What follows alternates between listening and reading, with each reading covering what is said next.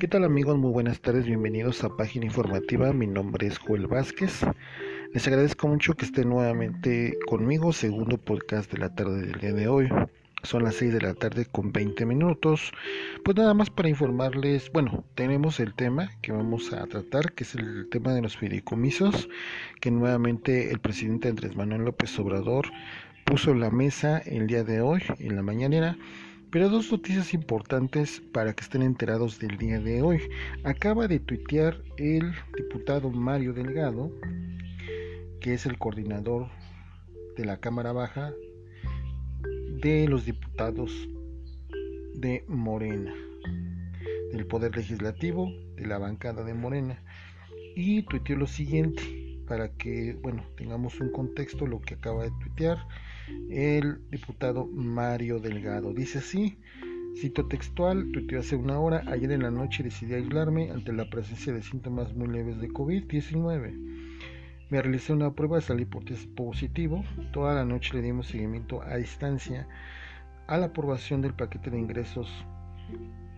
Seguiremos trabajando y preparándonos para lo que viene. Esto es lo que acaba de tuitear Mario Delgado. También para informarles, queridos amigos, entrando en otra materia, gracias a la aceptación de los podcasts y las reproducciones que ha tenido por esta plataforma, eh, quiero anunciarles que este pues los estaré subiendo ya a la plataforma de YouTube. Única, ahorita por cuestiones laborales, pues no he podido subirlos a tiempo, ¿no? Pero no me he olvidado de ese, de esa, este, de ese compromiso que hice con ustedes para que en YouTube pues tengan este, la información igual en formato podcast. Eh, la idea es de que esta información y este análisis vaya creciendo y lo vayan compartiendo en sus redes sociales. La aceptación ha sido muy buena, ¿no? Tengo aquí las estadísticas de la plataforma de Anchor. Si bien han sido este, eh, bastantes reproducciones, en el sentido de que muchos de los seguidores y mis seguidores los escuchan, pues están teniendo una aceptación y eso me da mucho gusto, agradeciéndoles de antemano su preferencia. Ya les comentaré el día en que estaré inaugurando la, la página de YouTube y por otra situación laboral pues no he podido hacerlo, pero seguimos en pie.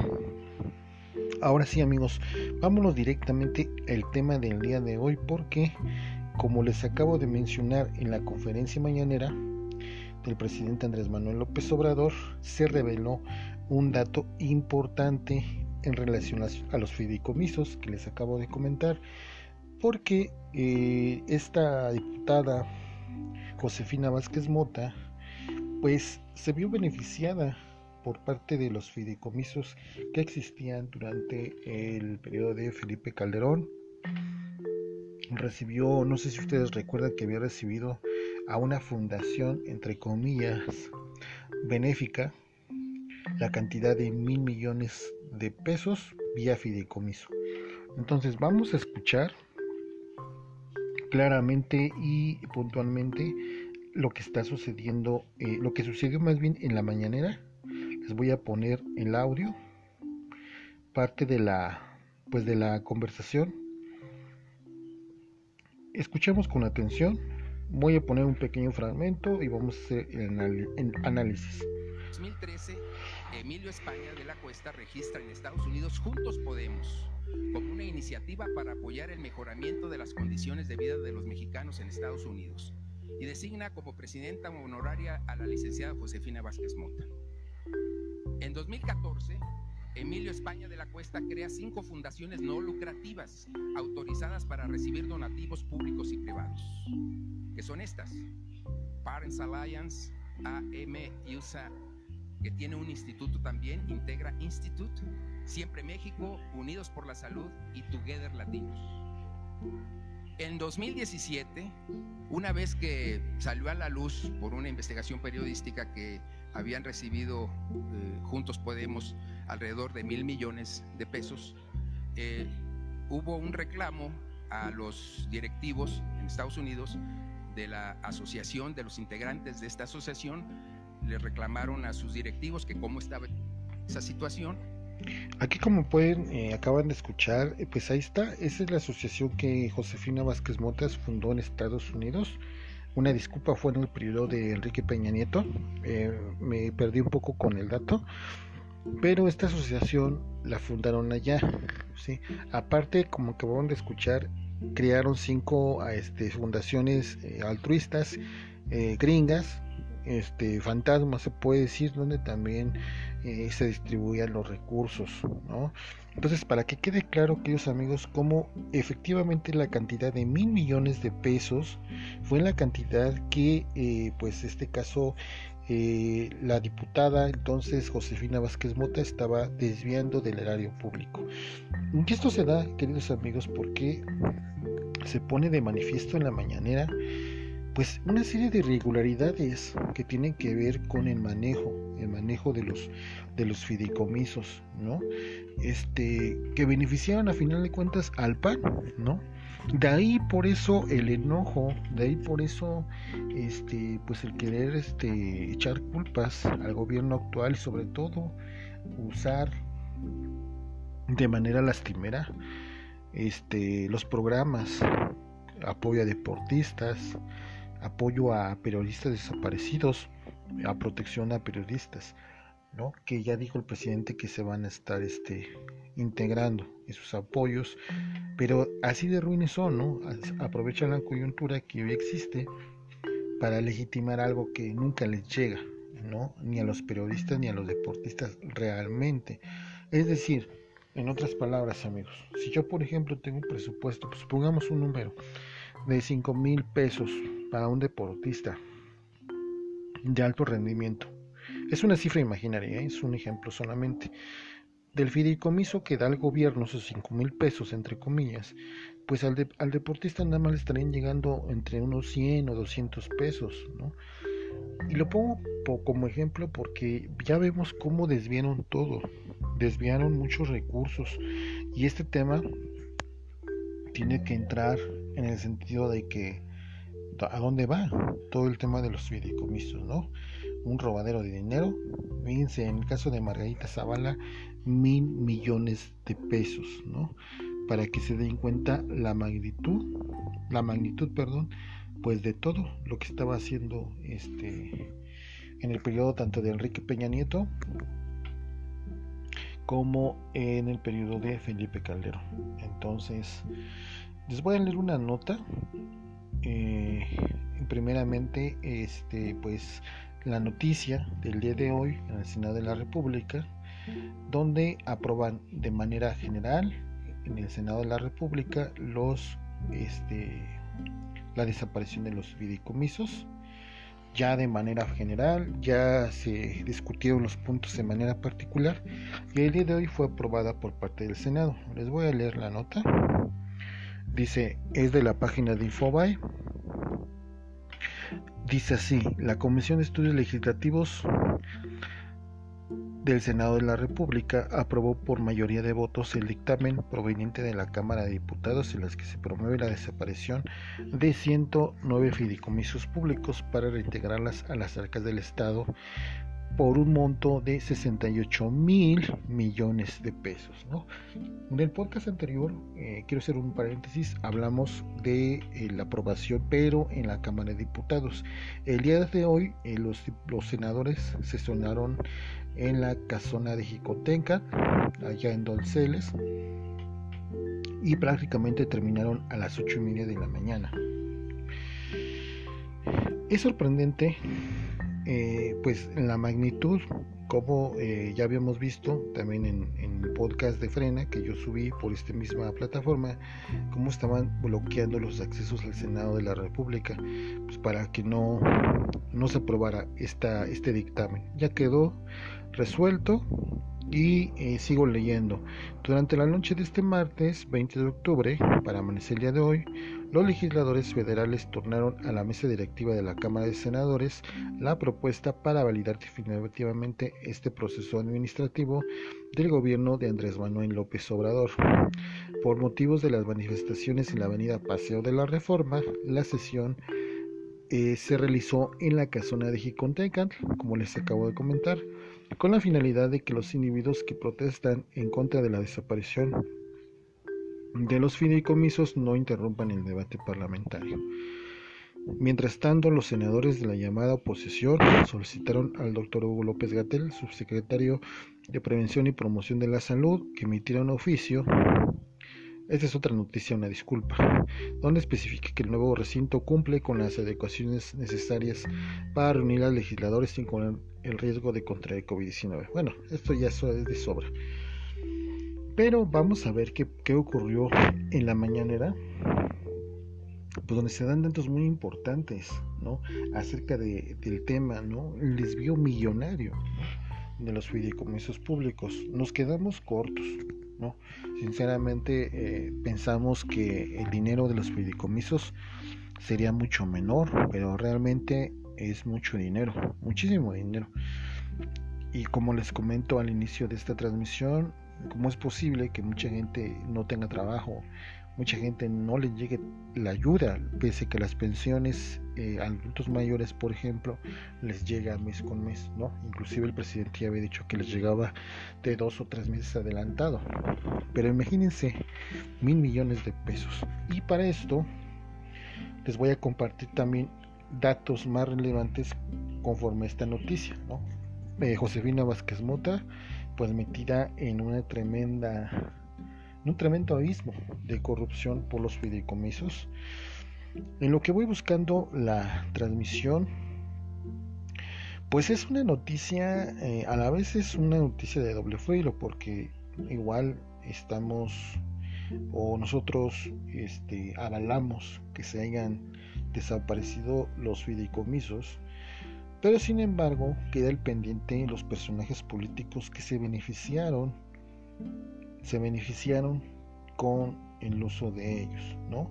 Y ahí está Josefina Másquez Mota, para que ustedes tengan el contexto, ¿no? ¿Por qué Josefina Másquez Mota usó tanto dinero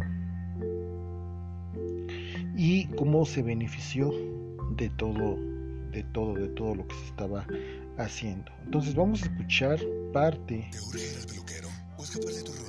Una disculpa, vamos a escuchar parte de lo que pues prácticamente se dijo en la conferencia mañanera. Permítame un momento, un momento por favor.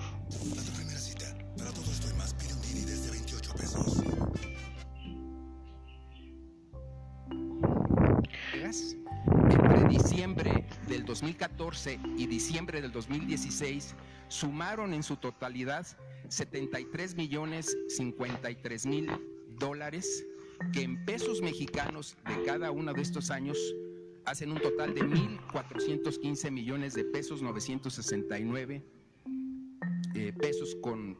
Mm, total de 1.415 millones de pesos, 969 pesos, 969.848 pesos.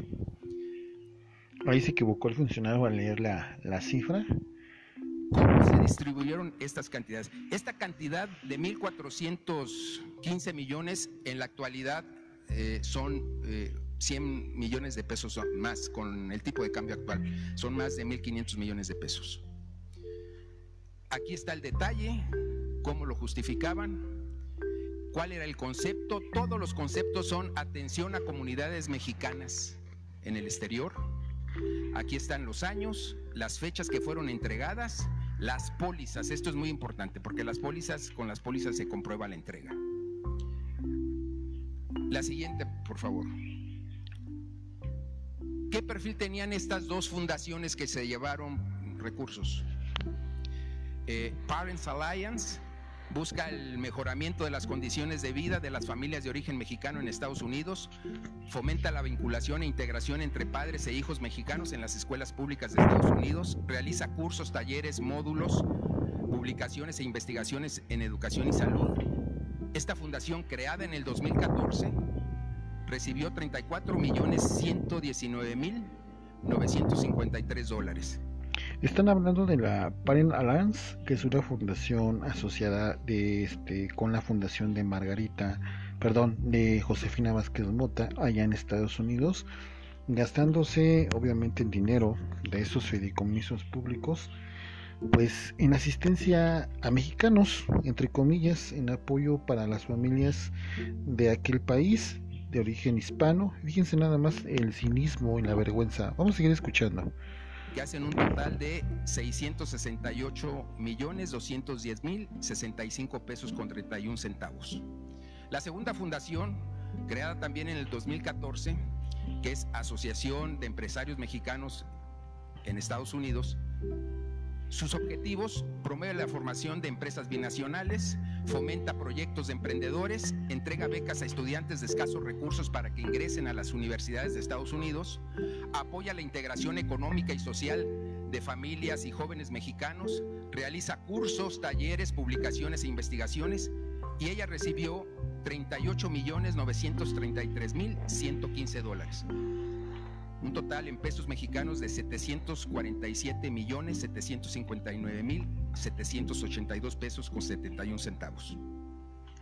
Aquí para nada más ser puntual con la información, aquí tan solo en cursos, talleres, eh, apoyos para desarrollo de esas comunidades hispanas, mexicanas ahí en Estados Unidos, se estuvieran llevando casi los tres cuartos de los mil millones de pesos. O sea, fíjense el cinismo, ¿no? Fíjense eh, la desviación y los conceptos por los cuales manejaban el dinero que, entre comillas, justificaban eh, pues toda esa inversión. Vamos a seguir escuchando. La siguiente, por favor. ¿Cómo recibieron los recursos y en qué los aplicaron? Firmaban un memorándum de entendimiento, MOU, con el consulado respectivo, donde señalaban las actividades a realizar. El IME transfería a los consulados participantes las diversas administraciones. A su vez, los consulados, una vez firmado el MOU, transfería el dinero a las cuentas de las fundaciones. La forma de comprobar la aplicación del dinero era mediante entregables o informes de actividades. Fíjense nada más, o sea, también las autoridades en aquel momento, pues permitieron esto, ¿no? ¿Cómo es posible que se transfirieran recursos del INE a los consulados y los consulados a estas fundaciones? Y la única manera de comprobar ese gasto de los de esos recursos eran por medio de informes, ¿no? Contrario a la ley, ¿no? Pues tú te compras algo este, en tu empresa o para trabajar, ¿con qué compruebas? Con facturas, ¿sí? Entonces, fíjense nada más la tomada de pelo, y las autoridades que también en su momento de Hacienda, en el periodo de Enrique Peña Nieto, el INE, ¿cómo toleraron todo eso? Es como si a ti te dan a comprar, que vayas a comprar a la ferretería material, cable, cable de cable de electricidad, pinzas, eh, cinta de aislar, ¿no? Y te dan un, un monto, por ejemplo, mil pesos y tú no muestras el material, nada más dices, das un informe o una nota donde lo compraste. No, pues qué sinvergüenza, la verdad. Vamos a seguir escuchando para que vean toda la tranza que estaban realizando estos personajes. Ejemplo 1, dos ejemplos nada más. Parents Alliance recibió 2.722.000 dólares para impartir en seis meses 12 cursos, 8 talleres y 4 unidades móviles a comunidades mexicanas alejadas y marginadas de la circunscripción de Dallas, Texas, así como la edición de material impreso y videos para apoyo de 20 promotores de la salud y la educación. Puras actividades fantasma, imagínense cursos, talleres, este, traslados, costo, costo de pasajes viáticos para apoyar a mexicanos, como lo acaba de decir el funcionario, de las zonas más marginales en Dallas. O sea, ni para mentir sirve. Qué descaro, queridos amigos, para que vean las mentiras, las, las, los, los encubridores de todo ese tipo de, de operaciones de fraude, ¿no? ¿Cómo es posible que se haya quedado así, ¿no? En una situación donde pues ese dinero se necesitaba para otras cosas, ¿no? En ese tiempo la salud, cómo estaba el IMSS en tiempos de Enrique Peña Nieto. Vamos a seguir escuchando, amigos.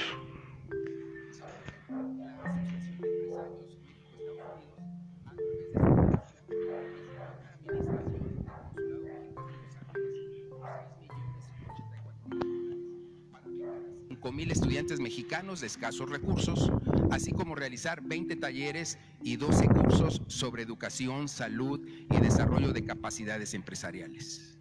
En 2017 la Auditoría Superior de la Federación observó que la forma de comprobación de los gastos de estos programas por parte del IME era deficiente, incompleta y sin soporte probatorio de los gastos, presumiendo un posible daño o perjuicio o ambos a la Hacienda Pública Federal.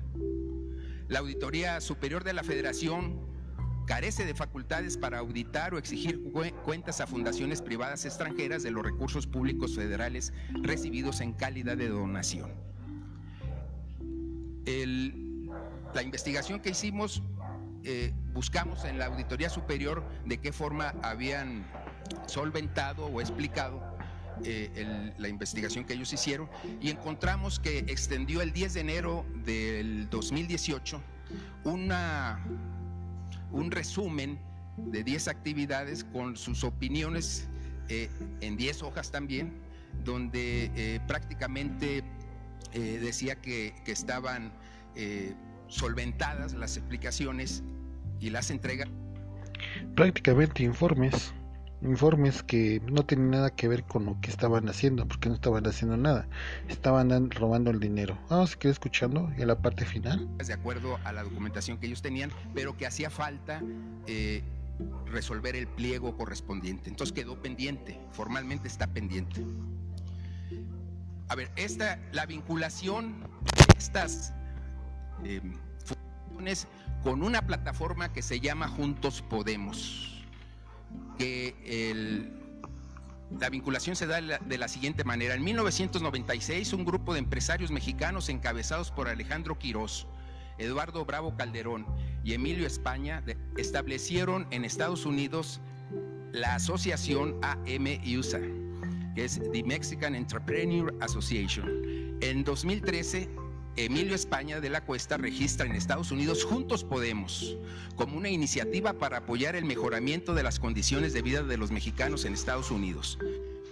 Bueno, esto es lo de Juntos Podemos, Juntos Podemos, perdón, que es la asociación de Josefina Vázquez Mota y que bueno, en una en el primer audio que les acabo de poner, pues ahí pueden ver este pues la información. Fíjense nada más, entonces el desvío de todo este dinero, de todo lo que hacían estos personajes y eh, ya no pude recuperar el audio, este, pero igual también hablaron del CONACIT, ¿no? El CONACIT que durante mucho tiempo todo el dinero, de hecho desde se sabía desde Felipe Calderón, desde su sexenio, pues que, que los recursos no iban directamente a ciencia y tecnología, iban a iban para construir edificios, en esta parte de la conferencia más adelante eh, hablan también de que muchos de los edificios de CONACID o que se estaban construyendo eh, quedaron en obra negra, ¿no? Fraude con los recursos, obviamente no gastaban lo que decían. Eh, también les comento que empresas transnacionales, inclusive apareció Sigma Alimentos, fue beneficiada con fideicomisos por parte del CONACID, sobre texto de fomentar la investigación para mejorar alimentos, entre otras empresas. Entonces, como ven, queridos amigos, pues es el negro panorama que existe en relación a los fideicomisos y que el fraude es apenas la punta del iceberg. ¿no? ¿Por qué es la punta del iceberg? Porque eh, próximamente en las mañaneras este, van a revelar más información acerca de cómo se estaba llevando a cabo grandes fraudes con muchos millones de pesos, donde empresas, asociaciones, como acabamos de escuchar de Josefina Vázquez Mota, de estas fundaciones, desperdiciaban el dinero y se lo quedaban. Eh, los directivos y los socios de la senadora, en la entonces diputada Josefina Vázquez Mota y los intereses que tenía el PAN. Y por eso se entiende la razón ahorita de que no quieran desaparecer los fideicomisos. Pues muy lamentable, queridos amigos, yo nunca me iba a imaginar el alcance, el alcance este, de tanto dinero, de cómo afectó las finanzas públicas, cómo eh, se vació la bolsa de Hacienda prácticamente para entregarla a, los grupos de poder que en ese momento estaban detrás de un cargo público. ¿no? Ahora habría que esperar que sí va a haber sanciones correspondientes para estos personajes que todavía están ahí, este, merendoneando la política, ¿no? Josefina Vázquez Mota, ¿no? Enrique Peña Nieto, Felipe Calderón, entre otros personajes que estuvieron implicados. En el caso del CONACYT, como acabo de mencionar, el recurso no iba a investigación, iba a, este tipo de, de derroches, edificios en obra negra. Inclusive ya habían eh, manifestado anteriormente, cuando llegó el presidente López Obrador, que gran parte del presupuesto se, se daba a banquetes de lujo. Entonces, para que veamos la dimensión tan grande que tiene esto el tema de los fideicomisos, que desafortunadamente eh, están quedando a deber al país y que se, se está, se desembolsó muchísimo dinero y que ah, desafortunadamente no se sabe a ciencia cierta dónde se encuentra, a pesar de que el presidente López Obrador eh, está mencionando, está haciendo énfasis en que ese dinero se tiene que regresar, ¿no? Eso mm, me queda claro, que hay que regresar ese dinero.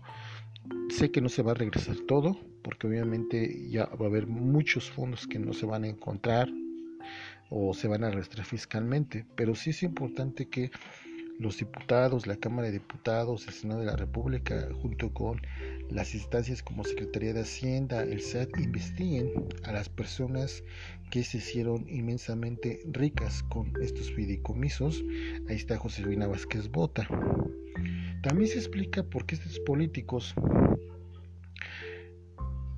no solo quieren vivir del poder, sino buscan cargos públicos para que tengan fuero y no sean juzgados.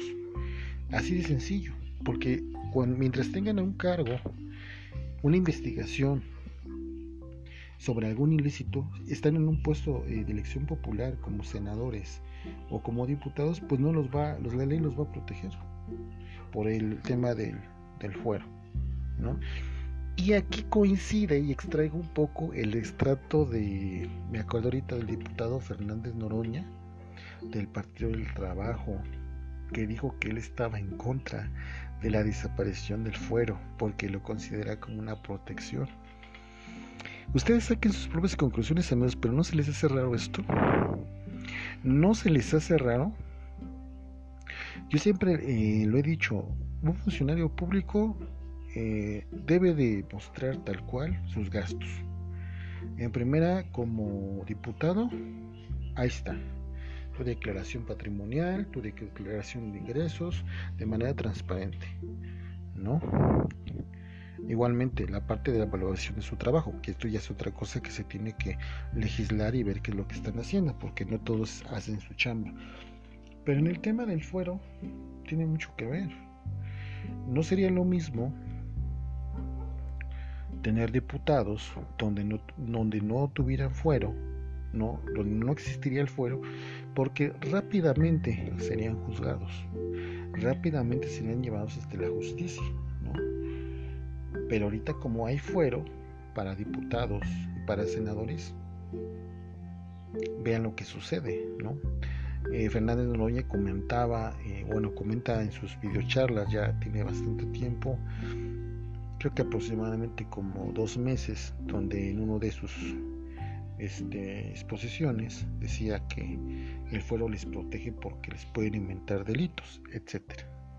Pues realmente no es tanto eso, sino que realmente si le escarbamos más al asunto de las cuentas públicas, de que todos los funcionarios no solamente tienen un puesto y ganan un sueldo, pues simplemente se quedan con la mayor parte, con estos negocios que se realizan por parte de los fideicomisos.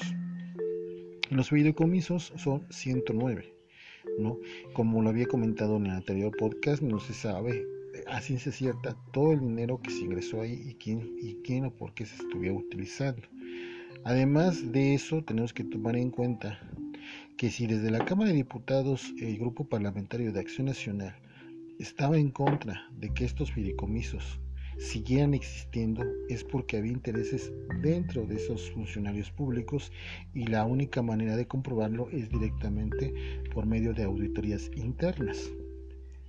como lo acabamos de escuchar en la conferencia que hicieron en la mañana del presidente López Obrador, se dio informe puntual cuando se crearon este tipo de fideicomisos, tipo de fundaciones que las cuales beneficiaban y cuánto es el dinero que se estaba transfiriendo.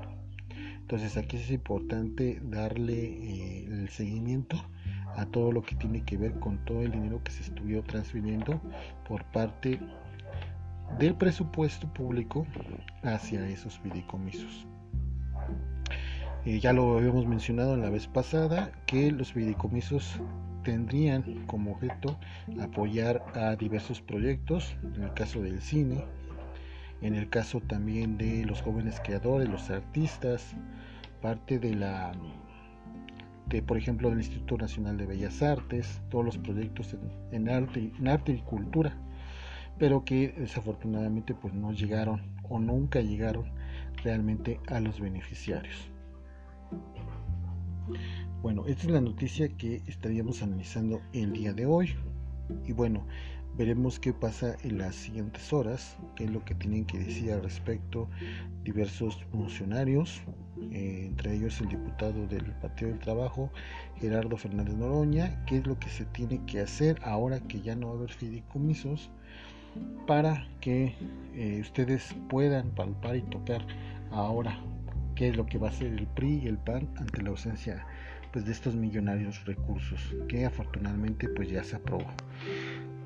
Sería todo de mi parte, espero que les haya gustado esta información. Eh, antemano les agradezco mucho que hayan escuchado este podcast con este análisis que estamos realizando. Eh, que tengan una excelente tarde, y a los que ya van a cenar, eh, buen provecho. Esto fue página informativa, la información con rigor. Hasta pronto.